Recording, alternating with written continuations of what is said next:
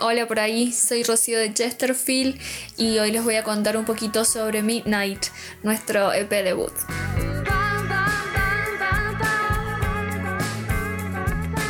Desde el 2016, que fue cuando empezamos a trabajar juntos, partimos de los icónicos sillones Chesterfield y justamente quisimos retratar la imagen de, los sillones y transmutar esa esencia a nuestro sonido.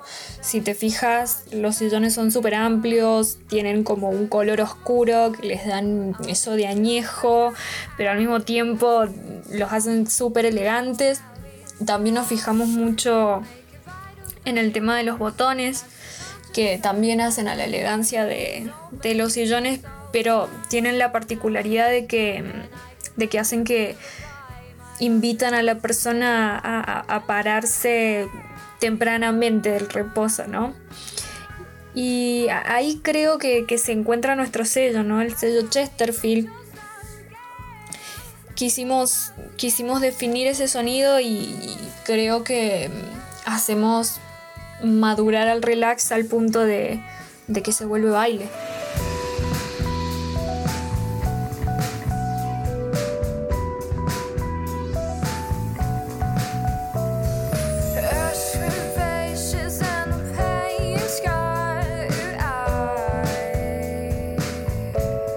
Grabado entre el 2019 y el 2020 por Javier Ruiz en el estudio de Negri Records.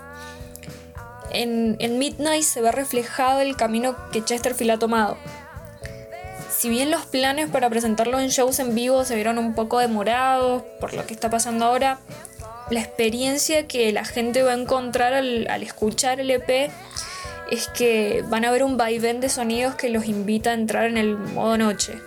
Y por eso todo está pensado para que la atmósfera que se va desarrollando a lo largo de Midnight vaya conectando a la gente con esos distintos estados. El comienzo está más ligado a lo chill, quizás algo más inocente, es como el comienzo de la noche. Después nos movemos hacia lo sensual, lo incitador, atravesamos el rock también y terminamos en un pop electro que, que te invita a disfrutar el ritmo del baile justamente de la medianoche.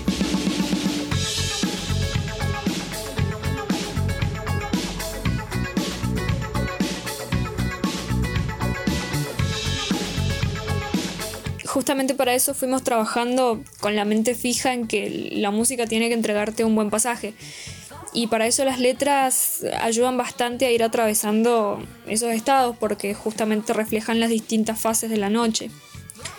Algunas van más por, eh, por lo abstracto y en general aparecen de la observación de situaciones vividas y que al momento de describirlo eh, toman cierta distancia y otras se siente que están contadas desde sensaciones y experiencias pero en primera persona y que, y que pasan justamente en la noche.